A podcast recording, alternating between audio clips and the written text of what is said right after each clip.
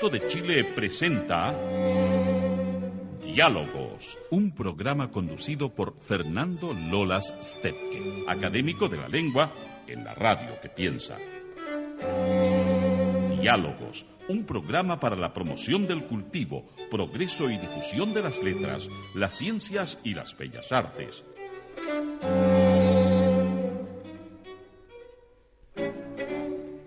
Nombre del Instituto de Chile y las academias que lo constituyen, tenemos el privilegio y el agrado de contar hoy día con la visita del profesor Pedro Lastra, académico de número de la Academia Chilena de la Lengua y correspondiente de la Real Academia Española, quien además es eh, reconocido por una vasta trayectoria en el campo de la poesía y de las letras en general.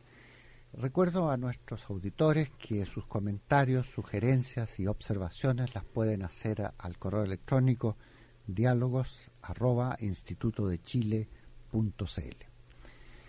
Estimado Pedro, como nos da tanto gusto tenerlo acá, la primera parte de nuestra conversación siempre se dedica a preguntarle a nuestras invitadas e invitados algo acerca de sí mismos cómo llegaron a ser lo que son, cuál ha sido su trayectoria vital, a quiénes reconocerían como maestros o maestras, en fin, una especie de pequeño recuento biográfico. Ah, ya, mm, me da mucho gusto estar aquí con usted y, participar en este programa que, del que he oído eh, juicios, opiniones muy elogiosas.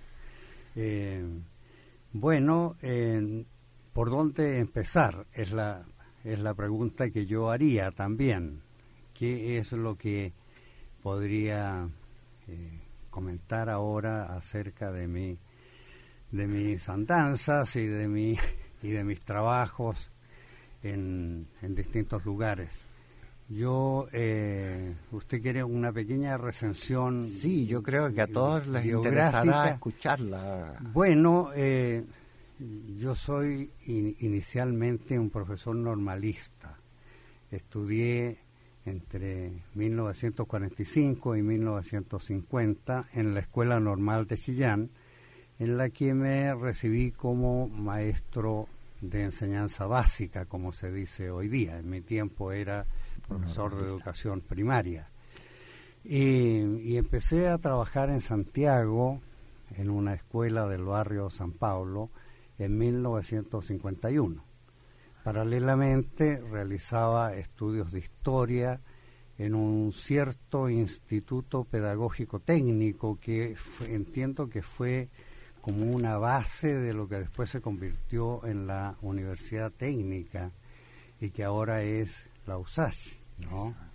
Eh, este instituto pedagógico técnico estaba destinado a formar profesores de segunda enseñanza ya en, para institutos comerciales, escuelas industriales, escuelas técnicas, esto que existía en ese tiempo como actividad pedagógica eh, complementaria pero esencial también y muy necesaria para el desarrollo del país. Ahora entiendo ¿Dónde trabajaban esas personas que se egresaban? Trabajaban en institutos comerciales, escuelas técnicas femeninas eran fundamentalmente y escuelas industriales y escuelas agrícolas. Ese era el campo ocupacional de los egresados de aquel instituto pedagógico técnico que a los pocos años se eh, fusionó o fue, entiendo yo, la base, porque yo ya dejé de participar en, esa, en, en, esas actividades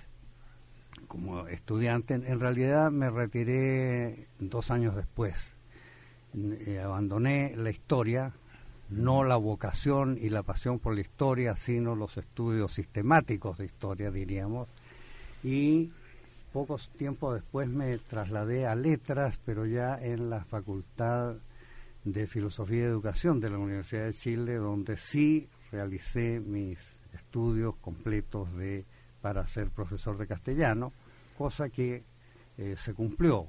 ¿A quiénes podríamos recordar de los maestros de, de ah, yo tengo maestros inolvidables de ese periodo, porque yo llegué al pedagógico en 1956 y los maestros eh, bueno, muy más significativos, diríamos, que, que, que eh, realizaban sus tareas en el, en el, departamento de castellano al que yo me eh, adscribí como estudiante, eran don César Bunster, que hacía un curso de literatura general inolvidable para mí. ¿no? Yo fui su alumno. Después eh, don Antonio Dodis Miranda en, en literaturas, en las literaturas españolas, medieval y clásica. Don Ricardo Lachan, que fue mi maestro inolvidable, ¿no? En literatura chilena e hispanoamericana. Eh, don Ambrosio Rabanales en, lingüística. En, lingüística y en gramática, en gramática sistemática, después en, gramática histórica, en fin.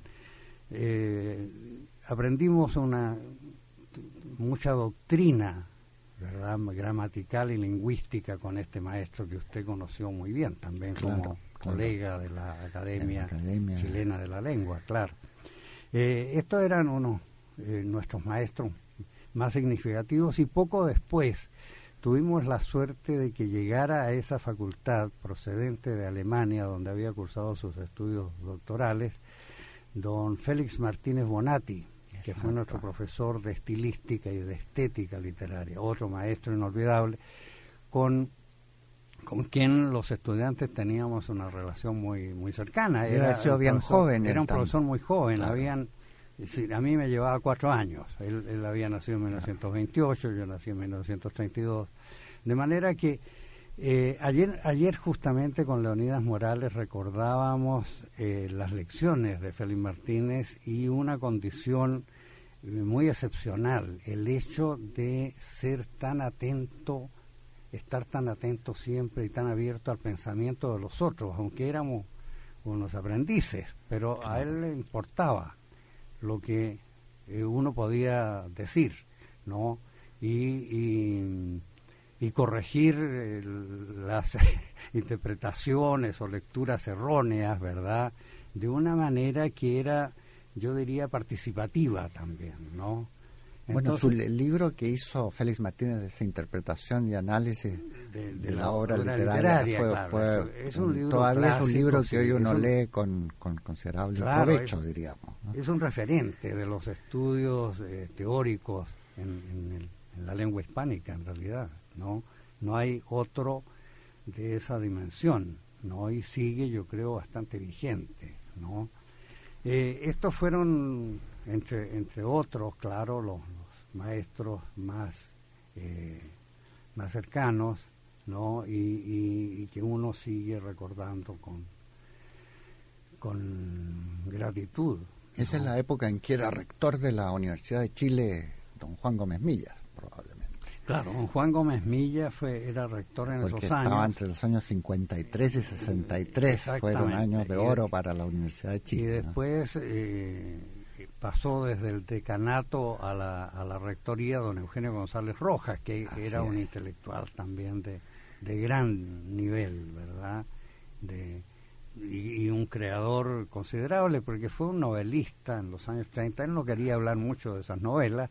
Después tuvimos un trato muy próximo porque él eh, fue una eh, influencia muy decisiva en la formación del instituto del Instituto de Literatura Chilena Ah. Ese instituto se fundó en 1961 y fue encargado de la dirección nuestro maestro don César Bunster. Entonces yo pasé a trabajar con él. ¿no? Yo era ayudante en la facultad, había sido ayudante de don Ricardo Lachan, en fin, y, después había trabajado con Seomil Goich. Y el año 61 me integré como investigador a las tareas del Instituto de, Literatura, Chilena, con don César Bunster, al que llegó después, como he contado en diversos lugares, nuestro amigo Alfonso Calderón. Claro. Entonces ahí estuve muchos años y, fue... Después usted eh, se fue a Estados Unidos. Claro, empecé a viajar a Estados Unidos en 1968, ¿no? Como visiting en la Universidad del Estado de Nueva York en Buffalo, en el norte, en la frontera con, con Canadá por un semestre que fue un invierno terrible ¿no? Siempre son terribles en ahí. En esa zona sí, y entonces cuando me ofrecieron una renovación de contrato yo rechacé eso horrorizado. Pero sugerí que fuera en, en mi reemplazo una persona que yo estimo mucho y a quien acabo de nombrar, que es el doctor Leonidas Morales, que fue por un año, resistió más que yo. Em, entonces yo regresé a mis tareas en el Instituto de Literatura Chilena y hacer algunas clases en, la facultad, pero pronto, el año 70, me fui por un año a la Washington University en San Luis, Missouri. Un clima más amistoso. Más amistoso, pero también con, con de, excesos, con excesos eh, en, el sentido contrario. El, verano era espantoso. La, humedad, en fin, claro, a orillas del, río, Missouri, en fin. esa fue una experiencia, pero fue una experiencia muy buena, ¿no? En, en el orden de eh, el trato con bibliotecas excepcionales. La biblioteca de la Washington University, por ejemplo, era verdaderamente, para mí, una, fue, fue una, un descubrimiento. Un descubrimiento, la posibilidad de eh, encontrar allí revistas del siglo XIX que me interesaban mucho, por ejemplo, que en otras partes no se encuentran completas, por ejemplo. Entonces tuve la impresión de que para trabajar en literatura hispanoamericana era bueno estar en, esa, en esas cercanías. Claro. Eh, al año siguiente, volví por medio año, al año siguiente ya me fui como profesor eh, permanente de la Universidad del Estado de Nueva York en Stony Brook, en Long Island, donde realicé mi, mi trabajo por veintitantos años, veintitrés años, hasta que me retiré en 1994, a fines del 94. Y el 95 pasé a ser profesor emérito de esa universidad, de manera que de vez en cuando yo doy seminarios que son los las posibilidades que se ofrecen a los profesores eméritos, como ustedes saben. Y dígame una cosa, en, comparando los estudiantes, que uno ha escuchado siempre hablar de la de la diferencia cultural que existe, ¿verdad?, entre los estudiantes de Estados Unidos y los estudiantes de otros países como el nuestro. Usted tenido una experiencia comparada. Claro, esa experiencia fue muy productiva también. Me permitió apreciar diversas cosas. Desde luego el hecho de enseñar, perdón, literatura hispanoamericana en un medio que para muchas de estas personas era ajeno, distinto, ¿verdad? Y que por lo tanto importaba también una novedad. Era una relación de comunicación y de información, de enriquecimiento, pero no estrictamente, yo diría, del compromiso que un estudiante hispanoamericano y un estudiante chileno en particular tiene con estas materias entonces había una diferencia que uno podía apreciar. Era muy estimulante hablar de los problemas culturales de nuestro mundo, ¿verdad? Abrir esos espacios a personas que procedían de, eh, de otras formaciones culturales, ¿no? Estudiantes que se habían especializado en literaturas comparadas, por ejemplo. Entonces uno aportaba ahí la dimensión de lo que era la literatura hispanoamericana y yo, yo sentía que había una, eh, una ganancia, ¿verdad?, por parte de ellos, una ganancia que lo favorecía, pero que también me estimulaba mucho a mí, ¿no? Eh, cuando hacía clases en, en otros lugares, pues yo soy profesor honorario de la Universidad de San Marcos de Lima desde 1973, ¿no? A veces eh, aterrizaba ahí y daba algún cursillo o tenía participación con... Sentía... Eh, la experiencia era otra, ¿no? Era un diálogo que nos importaba y nos comprometía radicalmente o, volver a Chile y encontrar aquí a mis viejos ex estudiantes y viejos camaradas, viejos compañeros. Entonces, esa diferencia no es eh, menor, ¿no? Era una, una diferencia que yo sentía a veces vivamente Y en una conversación con Enrique Lin señalé eso. No es lo mismo, ¿verdad? Hablar a extranjeros, extranjeros a veces muy distanciados. Yo tuve estudiantes de chino, por ejemplo. Tres estudiantes chinas que llegaron de la Universidad de Beijing, que habían sido alumnas de un compañero chino que estudió con nosotros en la época de don Juan Gómez Milla, que trajo a varios, eh, en un convenio, recuerda usted, hubo un convenio con, con, la Universidad eh, de, de, Beijing, y entonces llegaron estudiantes chinos en los años fines de los 50, y estuvieron hasta comienzos de los 60, y se titularon aquí y regresaron a China.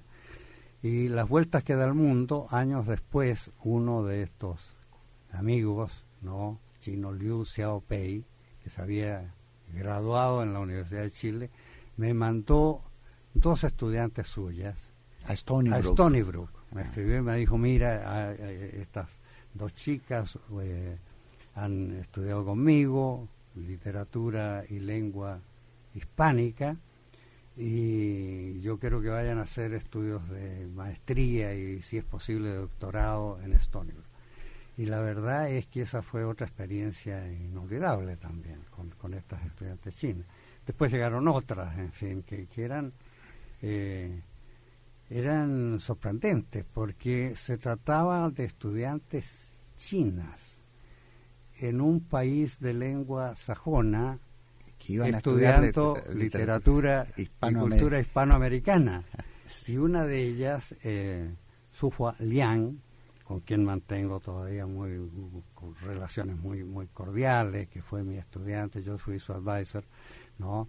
Hizo su tesis de doctorado sobre eh, en, una relación de, comparativa entre las novelas de Bles Gana y de Ignacio Manuel Altamirano, un mm. realista mexicano.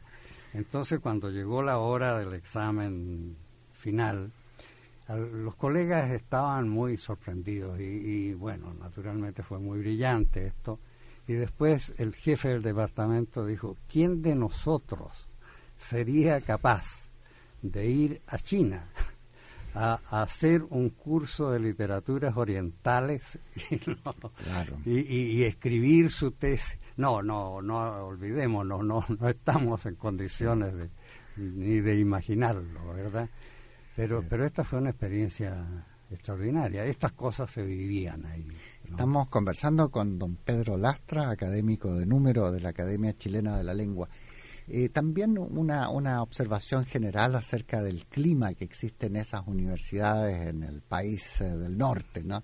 Eh, propicias al cultivo en realidad de la intelectualidad más sofisticada más sofisticada no es cierto con, con, con una ocio regio también Claro, es cierto, porque en mi tiempo, ¿verdad? Yo hablo de mi tiempo como si fuera muy lejano y en realidad empieza a ser lejano porque yo llegué ahí en 1971 y me retiré en el 94, ya hace un, tiempo largo.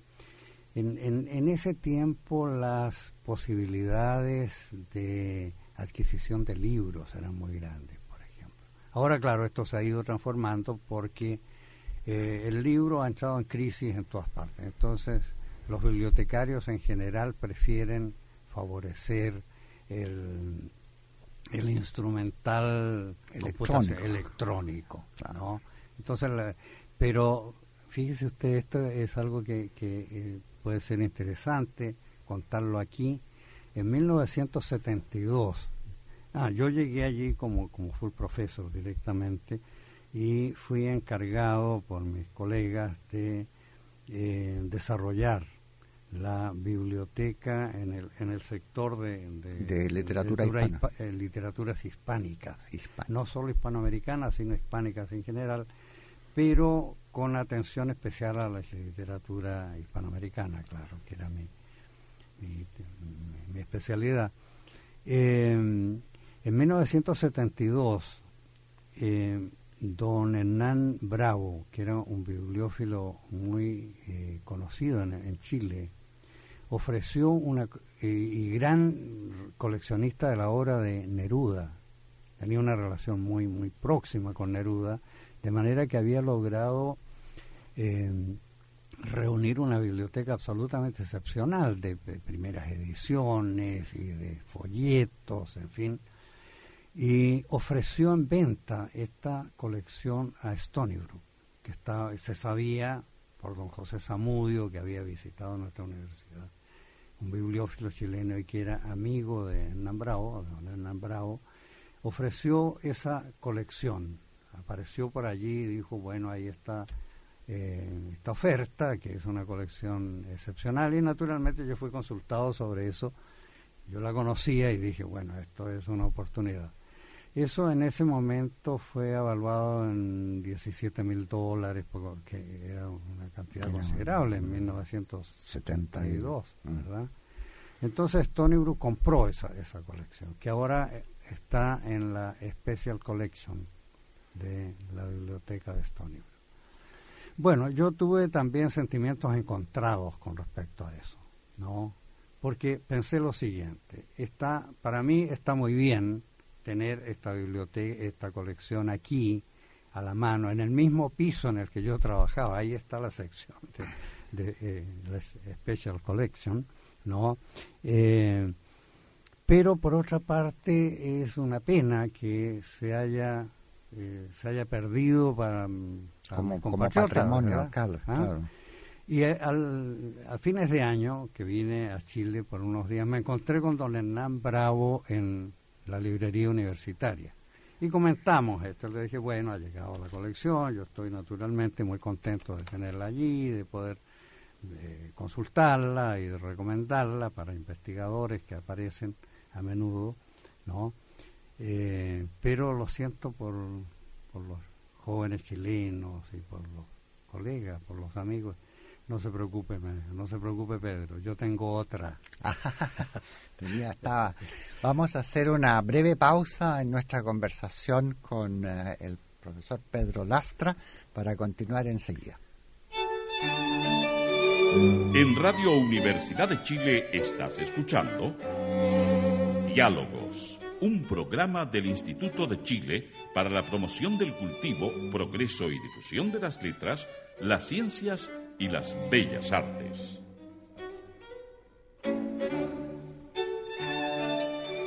Están los círculos que sin importar cuánto entregues, te devuelven una mano.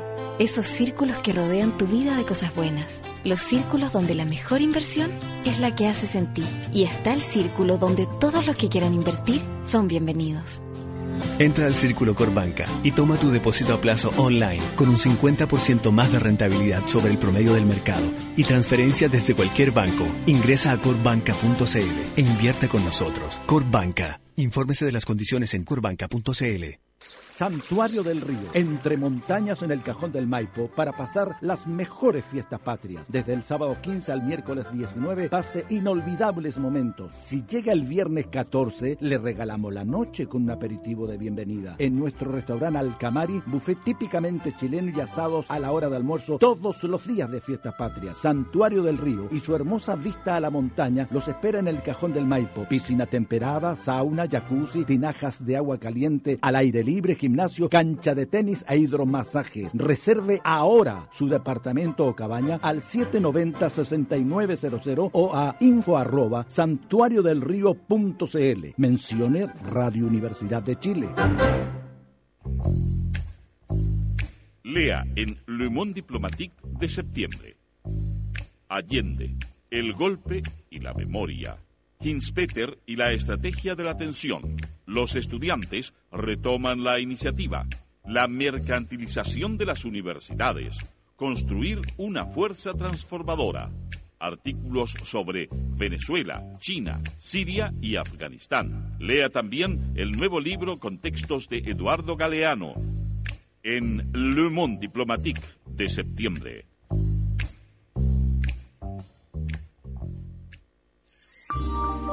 Editorial Universitaria presenta Historia de las Ideas y de la Cultura en Chile de Bernardo Subercasó. Un recorrido por la cultura chilena desde la independencia hasta el bicentenario. Una entretenida investigación que incluye una memoria visual de personajes, paisajes, progresos y actividades culturales. Historia de las ideas y de la cultura en Chile, de Bernardo Subercasó. Encuéntralo en Librería Universitaria, Alameda 1050, Santiago.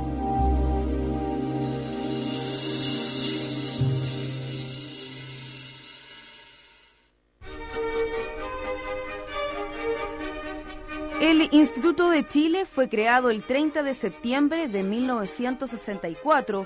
Reúne a las academias chilenas de la lengua, de la historia, de ciencias, de ciencias sociales, políticas y morales, de medicina y de bellas artes.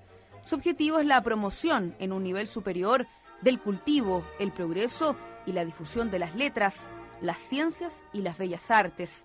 Para el cumplimiento de tal finalidad, la ley le otorga al instituto determinadas funciones de índole específica, tales como desarrollar actividades de carácter cultural, científico o artístico, realizar seminarios y foros, editar publicaciones, convocar a concursos y otorgar becas.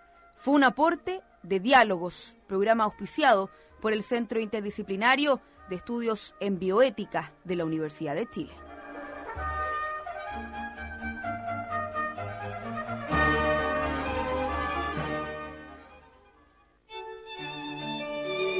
En Radio Universidad de Chile estás escuchando Diálogos, un programa del Instituto de Chile para la promoción del cultivo, progreso y difusión de las letras, las ciencias y las bellas artes.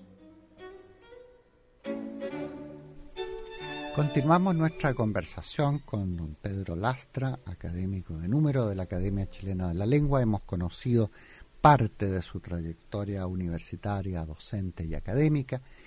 Y ahora, si usted me permite, nos gustaría escuchar un poco acerca de su labor creadora. Em, en la poesía, en el ensayo y en otras eh, técnicas eh, de la literatura.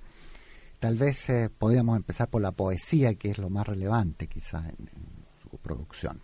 Sí, eso me da mucho gusto, la posibilidad de em, de decir algunas, algunas cosas sobre este quehacer que eh, aparece como un poco marginal en mi actividad intelectual. Yo siempre digo que el, la calificación o el reconocimiento como profesor, como crítico, por mucho que ejerzo muy poco esa tarea crítica, o estudioso de la literatura chilena e hispanoamericana me ha confinado en un cierto lugar en, claro queda tipificado como claro eh, en, alguna en alguna ocasión lo he sentido como un San Benito no y me, me he acordado de lo que observó hace muchos años ese gran escritor uruguayo muy un, escritor que yo admiro mucho que se llama Felisberto Hernández. Él era ah, músico, era pianista y, escritor también, pero se le señalaba primero como músico. Entonces dice cuando las personas, la gente que a uno lo rodea, le eh, lo califica de una cierta manera, le aplica un calificativo,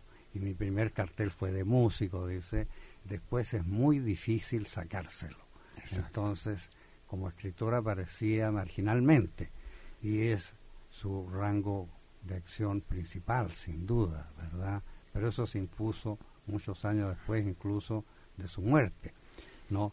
Y eso siempre me ha llamado la atención porque define una condición de un escritor en cierto modo situado al margen, ¿no? Ahora, la actividad poética para mí ha sido siempre central y principal desde que era muchacho. Yo empecé a escribir versos en el internado, no los publicaba, pero sí había siempre amigos que los escuchaban con, paciencia, ¿verdad? Y con buena voluntad. Y, después empecé a publicar en, diarios de provincia y, luego en Santiago, apoyado por, por personas que me fueron... Eh, que fueron muy estimulantes para mí. Eh, debería nombrar algunos ¿no? Eh, voy a cifrar esa, ese reconocimiento en dos personas, don Luis Durán. El año 52 yo hacía unas pequeñas tareas de, eh, de no, llamémosla de, de, crítico es demasiado, pero hacía algunas notas para el diario La Discusión de Chillán y algunos libretos radiales, la, la radio, la discusión también. Eh, tenía programas radiales en los que daba cabida a ciertas páginas chilenas o a ciertas entrevistas que uno podía hacer, no grabadas, sino escritas en ese tiempo y que allá leían eh, amigos míos en, Radio La Discusión. Y, tempranamente le hice, se me ocurrió hacerle una entrevista a don Luis Durán, a quien llamé por teléfono, no me conocía para nada, yo era un muchacho oscuro como en el tango, y, pero me recibió muy amablemente y yo publiqué esas cosas Y él entonces me acogió ¿no? como persona de su cercanía y me empezó a invitar a unas reuniones literarias. literarias que hacía en su casa, ¿no? Llegaban escritores, ahí yo conocía a muchos escritores en esas reuniones en las que yo tenía muy poco que decir, pero que fue eh, en, el, en, los que sentí una acogida muy cordial, ¿no? Y entonces don Luis, poco tiempo después que supo que escribía poemas, me dijo, te voy a publicar poemas en Atenea. Cosa que me aterró, pero... Y, que vi después con consternación, porque uno de estos poemas apareció junto con ¿Qué se ama cuando se ama? de Gonzalo Rojas. Entonces a mí me pareció terrible eso, porque tomé conciencia de, mi, de mis precariedades de discípulo. ¿ah? Eh, pero todo esto era un estímulo también ¿no? y una generosidad. Por otra parte, en, el diario Las Últimas Noticias, que no era el diario que Pasquín insoportable que es ahora, era, era un diario que tenía páginas culturales muy importantes. Había escritores como El Mundo Concha, como Luis Sánchez Latorre, Homero Bascuñán.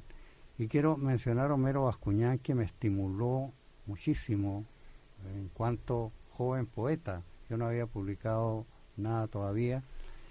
Y, mm, publicó algún poema mío en un, en un espacio que, el diario tenía. que el diario tenía semanalmente.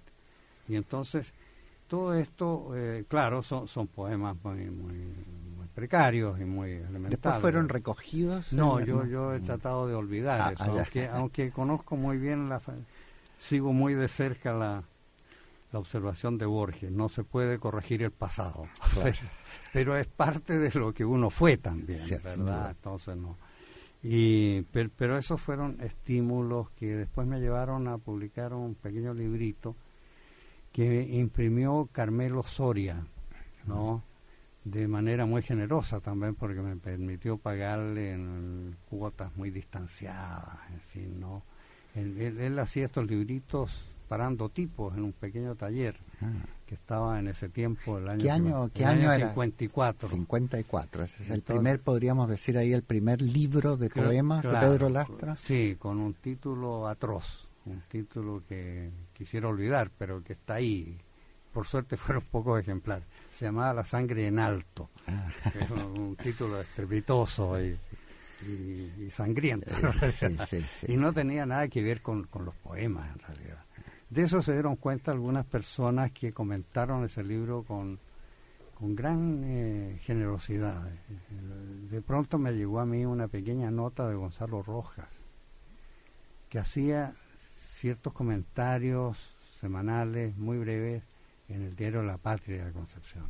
Entonces, bueno, yo le había mandado el libro, por cierto, por sugerencia de alguien, y, fue una sorpresa saber que había escrito un, unas líneas, 15 o 20 líneas, muy estimulantes, ¿no? En que señaló que esta poesía, eh, un poco eh, muy controlada, era una poesía en la que se, se procedía más por ilusiones que por, que Entonces, eso me pareció interesante. Una observación. Sí, que coincidía con lo que yo de alguna manera intentaba hacer, sugerir más que...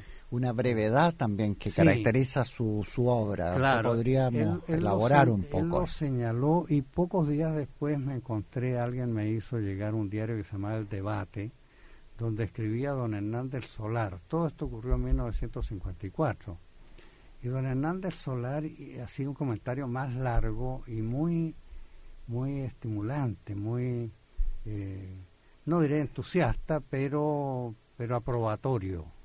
Y eso fue, eh, esas cosas pueden cambiar, ¿verdad? pueden orientar, eh, dar una cierta visión de que, de que hay algo ahí y que uno no está tan mal encaminado. Además que sensibilidades poéticas, por así decir, afinadas por el trabajo crítico, como Hernández Solar. Claro, que, era, un escritor que yo admiraba, no los conocía, los conocí después.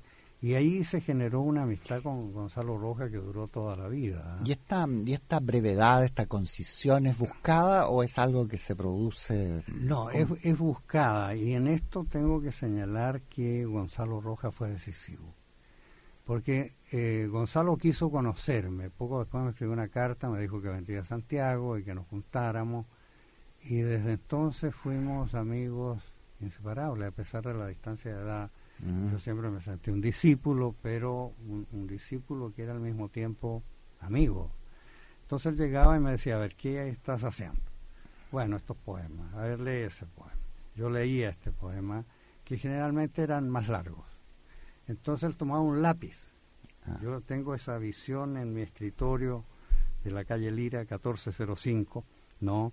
De Gonzalo escuchando con mucha atención este poema. Decía, sí, sí, pero tú lo lees dándole una entonación muy especial. Hay que leer el poema en frío. En frío. Y enseguida tomaba un lápiz y, lo ponía sobre unos versos. Y decía, ¿tú crees que este verso hace falta aquí? o es algo que sobre. Y yo me daba cuenta de que si se sacaba ese verso, el poema mejoraba o no, no perdía nada. Y, y eso fue muy constante en Gonzalo, en el trato conmigo. ¿Procedía él así con su obra también? Yo creo que sí, yo creo que esa debe haber sido una costumbre de Gonzalo, porque le, le, le escuché frases entonces que no olvidé nunca más por ejemplo, un día del año 55, puede haber sido poco después, ya había publicado, como le digo, este libro, lo había comentado, en fin, y estaba atento a lo que uno hacía. No solo era conmigo ese trato, sino con otros escritores jóvenes también. Eh, haciendo esta tarea, digamos, de expurgación de los excesos, de, lo que era expletivo ahí, mm me dijo esta frase, me dijo, hay un verso de Lope, me dijo que ríete Fabio de poeta que no borra. ríete Fabio de poeta que no borra. Y claro, eso se convertía para mí, eh, gracias a, yo tengo buena memoria, entonces puedo retener algunas cosas y situaciones con cierta claridad, ¿no? Se convertía en una, en, una lección, ¿no? Que era eh, muy intensa en su brevedad también. y otra cosa que le empecé a escuchar esto muchas veces y hasta los últimos años, ¿no? Era la repetición de un ver de unos versos de José Hernández de los consejos de Martín Fierro a sus hijos, ¿verdad? Con respecto a la, a la, al canto. Acostúmbrense a cantar en cosas de fundamento. Esto, eh, eh, esto lo, era, era como un principio poético. Era lo esencial. Era muy esencial. Y, yo encontraba tan razonable y necesario eso. Acostúmbrense a cantar en cosas de fundamento. Decir algo que, que tuviera algún sentido, algún significado, no, no lo que lo que eh, Probablemente alguien dedicado a la tarea poética percibe inmediatamente cuánta vida hay detrás de una de una palabra, de un verso, o sea, cuánta energía real. Sí, Gonzalo era un maestro en eso. Entonces yo empecé a aplicar eso y a veces lo he llevado un poco lejos, debo reconocer, porque algunos de estos poemas han sido más largos y entonces eh, empiezo a borrar siguiendo a Lope o, o, buscando eso que dice Hernández, ¿verdad? ¿Hay fundamento aquí o no? Y de poemas que han sido un poco largos ha quedado una breve... sí, bueno, eh, Lope también es curioso, tan, en su enorme producción decía también una, lee mucho, pero no muchas cosas. Ah, claro. Eh. leer siempre los mismos libros. Sí, volver sobre los libros. Tal vez podríamos escuchar algunos de los poemas suyos eh, situados en alguna época que... claro, a mí me... si, si, si, hay tiempo para leer dos poemas... Sí, podríamos tener aquí unos minutos para leer. leer un, un, poema con el que suelo empezar yo mis, mis lecturas, que es un poema que yo escribí cuando era joven ¿no? El, poco después de mi segundo poco libro. después del, ah, del, segundo, no de la, de la, la sangre. No, no, de eso no he recogido nada. Pero hubo un segundo que se llamó Traslado a la Mañana y fue recibido también con, con eh, generosidad por, por algunos amigos, del que he sacado mm, dos o tres poemas, pero ya en Y éramos inmortales, libro que publiqué diez años después, un pequeño libro que se publicó en Lima y después en la universitaria aquí, ya eh, yo creo que eh, se empezó a dar un cierto tono que, que condecía con lo que era mi, mi percepción de mi, mi, modo de valorar la poesía, el, la poesía, el trabajo poético. Podríamos escucharlo. Eh, este poema se llama Ya hablaremos de nuestra juventud. Ya hablaremos de nuestra juventud, ya hablaremos después, muertos o vivos con tanto tiempo encima, con años fantasmales que no fueron los nuestros, y días que vinieron del mar y regresaron a su profunda permanencia. Ya hablaremos de nuestra juventud casi olvidándola, confundiendo las noches y sus nombres, lo que nos fue quitado, la presencia de una turbia batalla con los sueños. Hablaremos sentados en los parques, como veinte años antes, como treinta años antes, indignados del mundo, sin recordar palabra, quiénes fuimos, dónde creció el amor, en qué vagas ciudades habitamos. Ese es ese procede entonces del segundo del tercer libro sí, ese fue un libro un, poema escrito a comienzos de los 60 comienzos de los 60 eh, siempre me han preguntado en qué momento era en qué, a qué edad lo escribí cuando era joven existe la inspiración eh, Sí, eh, aquí hay una materia de debate, ¿verdad? yo creo con, con el dictado de los viejos griegos. Que el primer verso lo dictan los dioses, pero después es el trabajo del poeta. Algo de eso, porque eh, porque en, en, algún momento surge Rilke habla de eso también. Nunca se sabe cuánto aparece y cómo y por qué la primera palabra de un verso. Y eso lo podemos ilustrar con con el poema que usted me mencionaba hace un momento sobre mi amigo Oscar Hahn. Ah, podríamos escuchar ese poema. Claro, porque ahí, ahí tal vez... Hay una historia, hay, cada uno una pequeña historia, yo he viajado mucho, usted sabe que la amistad con Oscar tiene más de 50 años, fuimos compañeros en, de curso, incluso en algún momento coincidimos en el pedagógico como compañeros de curso y fuimos muy cercanos casi de inmediato. A mí me interesó la poesía de Oscar desde los primeros días en que lo conocí el año 58, ¿no?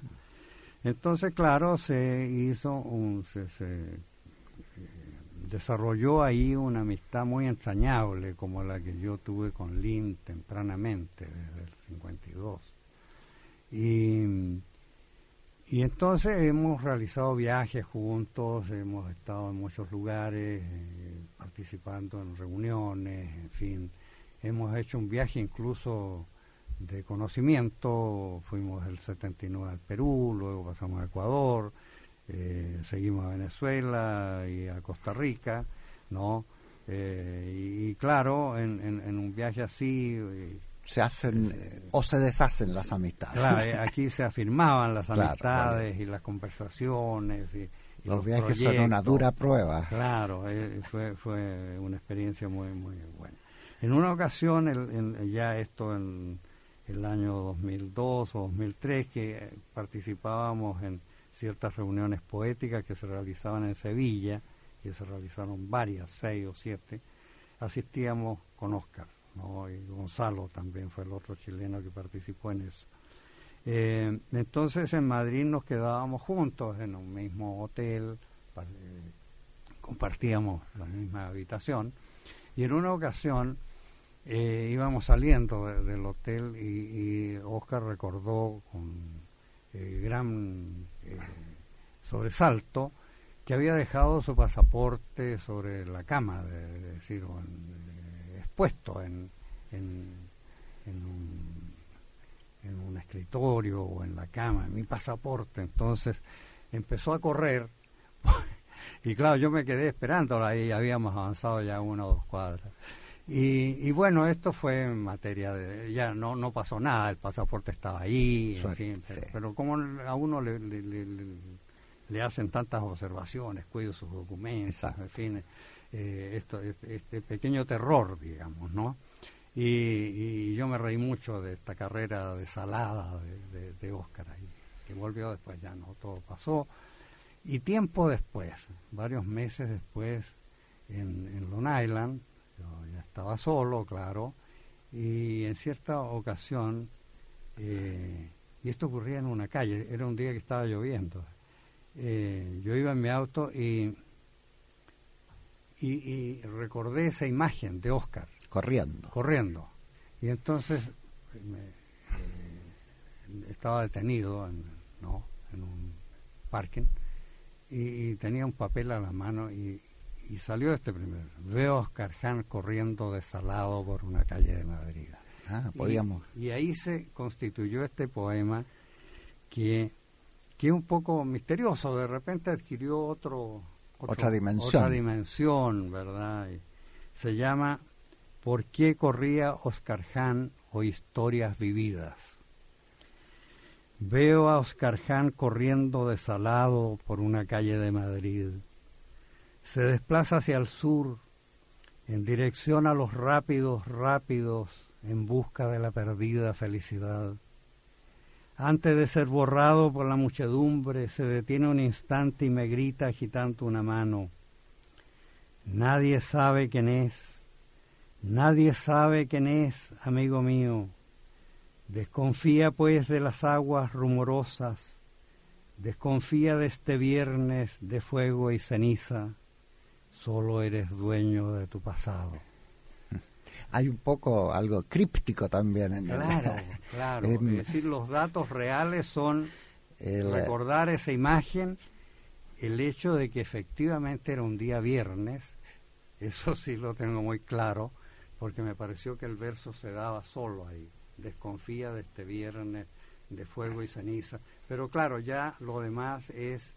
Eh, ese efecto de, de, la, del trabajo del inconsciente, del inconsciente de lo imaginario, de la fantasía y de una cierta moción del ánimo, ¿verdad? Que está ligada aquí al tiempo y a la...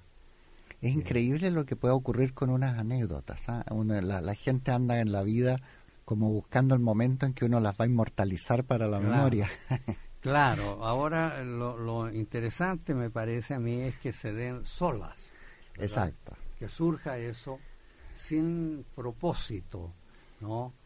Porque eh, entonces se lo leí después a Oscar, claro, llegué a casa, a la casa y leí, por esto lo, escribí en la calle, ¿no? llegué con, hice muy pocas correcciones, es decir, ajusté algunas cuestiones rítmicas y se lo leí a Oscar, le dije, eso había pasado hacía muchos meses, hacía medio año. Entonces, pero pero entonces él aprobó el poema y me dice, bueno, es, más que una Se reconocía en la historia. Claro, y es más que una historia porque salió hacia otro lado esta... ¿Podríamos escuchar ahora alguna producción reciente que, ah, tuviéramos el privilegio eh, de, la producción más reciente? Sí, hay un, poema escrito hace unos pocos días que son muy breves como esto es una cortesía también con el lector, creo yo. Este poema se, que, está inédito y que, como le digo, es hace muy pocos días y no, todavía no, no, no, sé eh, valorarlo, pero se titula Al fin del día. Pues nada habrá de ser lo que fue alguna vez, mi doble cotidiano y yo que soy su sombra, habremos de mirar al dador de la vida diciéndole con la vieja y debida reverencia, los que van a morir te saludan. Mm. Bueno, este, este, tema del doppelganger, como hubiera dicho Goethe, ¿no? El, doble, que siempre tiene algo escalofriante. Sí, algo, así. Ahora, ¿por eh, qué? Porque el final de la vida con un doble que lo mira uno. Sí. Eh, la, eh, una, como tenemos algunos minutos, eh, la producción ensayística o crítica, ¿cómo podríamos eh, resumirla para los para los que nos, escuchan hoy día de Pedro? Claro, eso tiene que ver con mi pasión por Latinoamérica, por Hispanoamérica. Yo me defino como primero como un lector, ¿no? Esa, esa es fue mi vocación primera y cuanto he hecho viene de ahí. Yo siempre digo, soy un lector que se ha ganado la vida invitando a leer a quienes están obligados a escucharlo. Un gran privilegio poder hacer eso. Y, y, entonces es, es, Hispanoamérica mi preocupación central. Eso fue desde muy temprano. Yo creo que la influencia de don Ricardo Lacha fue muy decisiva en eso, eh, porque eh, encontré al maestro de los libros y al maestro de Hispanoamérica que de alguna manera yo estaba buscando desde mis muy tempranas lecturas que estuvieron muy vinculadas a eso. Entonces, em, mis trabajos han tenido que ver con eso, un intento de eh, invitar siempre a la lectura, ¿verdad? Yo, yo las considero como invitación. Ahora mm. sale un libro en estos días, publicado por la Universidad Católica, por la facultad, que se llama Sala de Lectura, son recopilaciones. sí, lo hizo Patricio Lizama, la selección de notas, prólogos y otros escritos como el discurso de la academia que, leí en la academia que viene, cierra este volumen. Y, y, claro, son notas sobre diversos autores hispanoamericanos que me han interesado, sobre a veces aspectos muy puntuales, ¿verdad? Y de relación. Por ejemplo, uno de los trabajos, para dar un ejemplo, si, si es que tenemos tiempo, muy brevemente, es, eh, es sobre la presencia de Nathaniel Hawthorne en algunos autores hispanoamericanos. ¿no? Esto surgió de una lectura, porque un amigo mío que acaba de morir en el Perú, el escritor Carlos Eduardo Zabaleta, fue un traductor del Hawthorne. Ah, ¿no? y entonces señaló algunas relaciones con autores hispanoamericanos y en este artículo yo encontré otras que son las que desarrollo, por ejemplo. Bueno, ha sido un placer eh, contar hoy día con la presencia de don Pedro Lastra, escritor, poeta, docente, académico y miembro de la Academia Chilena de la Lengua. Será hasta una próxima oportunidad. El Instituto de Chile presentó Diálogos, un programa conducido por Fernando Lolas Stepke, académico de la lengua en la radio que piensa. Diálogos, un programa para la promoción del cultivo, progreso y difusión de las letras, las ciencias y las bellas artes.